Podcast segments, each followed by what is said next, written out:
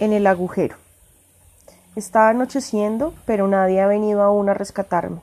Lo peor es que no me echarán de menos si no regreso a casa. Mi familia estará fuera tres días, y no veo ninguna posibilidad de salir de este pozo por mí mismo.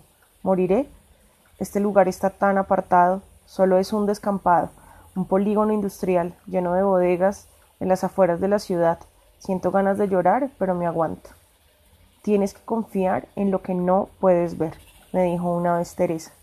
Ahora recuerdo sus palabras y todo cuanto me decía o hacíamos juntos. ¿Volveré a verla? ¿Conseguiré escapar de aquí? Ninguna aventura en la vida real es como en las películas o en los libros.